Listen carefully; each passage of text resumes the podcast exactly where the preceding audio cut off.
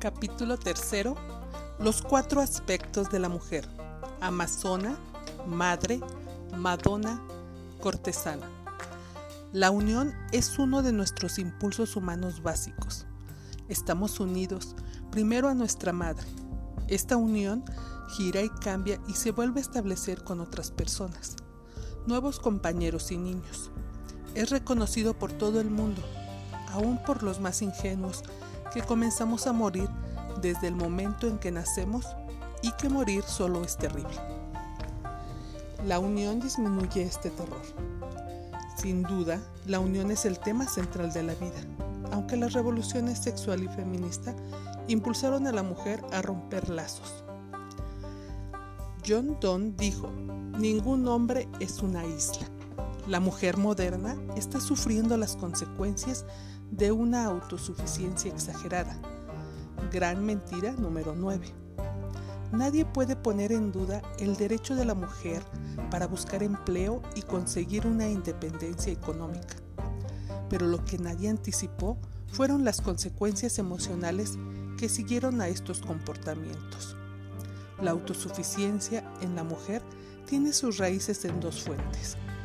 Uno, el severo individualismo de los años 60 y dos, el movimiento feminista, los cuales impulsaron a la mujer a encontrarse a sí misma antes de unirse, siendo erróneo el pensamiento de que si una hacía eso, sería una mejor compañera. De hecho, lo contrario es a menudo lo verdadero. Mientras más independiente se vuelve una persona, menos dispuesta estará a comprometer esa independencia. Esto es lo que se conoce por lo común como estar apegado a sus hábitos. La unión no es una experiencia intelectual, es emocional, espiritual y sexual. Las mujeres que han vivido solo por su intelecto son mujeres que envejecen sin unirse y que están tratando de hacer caso omiso de este hecho como si no tuviera importancia para su vida como un todo. Gran parte de mi tiempo en la radio estos días es dedicado a enseñar a las mujeres cómo volver a unirse, cómo vivir y sentir como mujer. Hace varios años no me conocía a mí misma. Se dice solo que enseñamos lo que tenemos que aprender y yo tenía el gran deseo de derretir mi armadura de amazona y conocer el lado femenino de mi vida. En mi investigación me encontré por casualidad un trabajo de cuatro hojas por Tony Wolf, una fascinante analista de Zurich, la cual fue discípula de Jung y su amante más tarde. El trabajo intitulado Formas estructurales de la psique femenina me intrigó. En su extenso análisis de cientos de mujeres, la señorita Wolf identificaba cuatro arquetipos básicos de mujeres, entendiendo por arquetipos formas universales de pensamiento sobre cosas, casi siempre representadas como imágenes en el inconsciente. Wolf llamó a estos cuatro arquetipos la mujer amazona, la madre, la mujer intermedia y la etaira. La amazona era identificada por su intelecto, la madre por sus habilidades para alimentar, el tipo intermedio por sus habilidades de inspiración y la etaira por su relación personal con el hombre.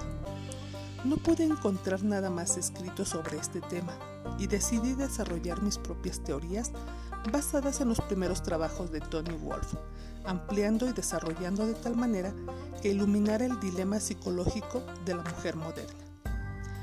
En mi formulación continúo llamando al aspecto amazona amazona y al aspecto de la madre madre, ya que estos dos términos son muy claros.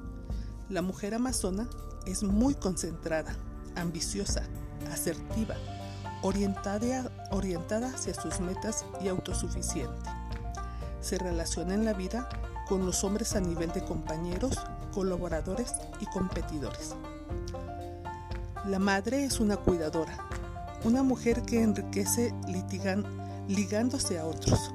Alimenta no solo a sus propios hijos, sino a otros familiares y amigos, así como a los hombres de su vida. En lo que se refiere al aspecto de la mujer intermedia de Tony Wolf, yo lo llamo Madonna, entendiendo el aspecto inspirador por naturaleza en la mujer, el cual imparte normas, valores e ideales. La Madonna es reflexiva. Ella personifica la esencia misma de las virtudes femeninas de la paciencia, el silencio y la fe. Esa parte de la mujer que es la más cercana a la naturaleza y a su propia alma. Los hombres la disfrutan porque es muy reflexiva sobre sus propios estados de ánimo y sentimientos. Este tipo de mujer no busca la grandeza para ella misma, sino que más bien inspira al hombre de su vida, apoyándolo incondicionalmente en su búsqueda de realización y logros. He cambiado el nombre de Taira por el de cortesana, geisha, chica de Playboy y prostituta son otros términos para este aspecto. Pero ninguna de estas palabras comunica en realidad el significado completo del término de la etaira griega, mujer que funciona en primer lugar en una relación personal con el hombre, sobre una base intelectual y emocional, así como a nivel sexual. El término cortesana se acerca más. Las otras palabras, geisha, chica del playboy y prostituta en especial, implican de alguna manera una posición en la vida subordinada al hombre.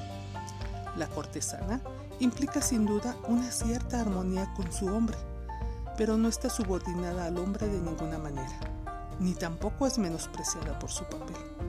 La cortesana es sin duda un tipo de mujer que los hombres han adorado y apreciado a través de los tiempos. Tales mujeres han sido con frecuencia exaltadas a puestos de gran poder en las vidas de estos hombres. Creo que los cuatro aspectos de la psique de la mujer amazona, madre, madonna, cortesana, deben ser experimentados e incorporados en la personalidad de la mujer durante el curso de su vida. Casi todas las teorías sobre la personalidad, tanto las viejas como las modernas, tratan con la integración de la personalidad con un sentido de totalidad y complemento entre muchas partes diferentes.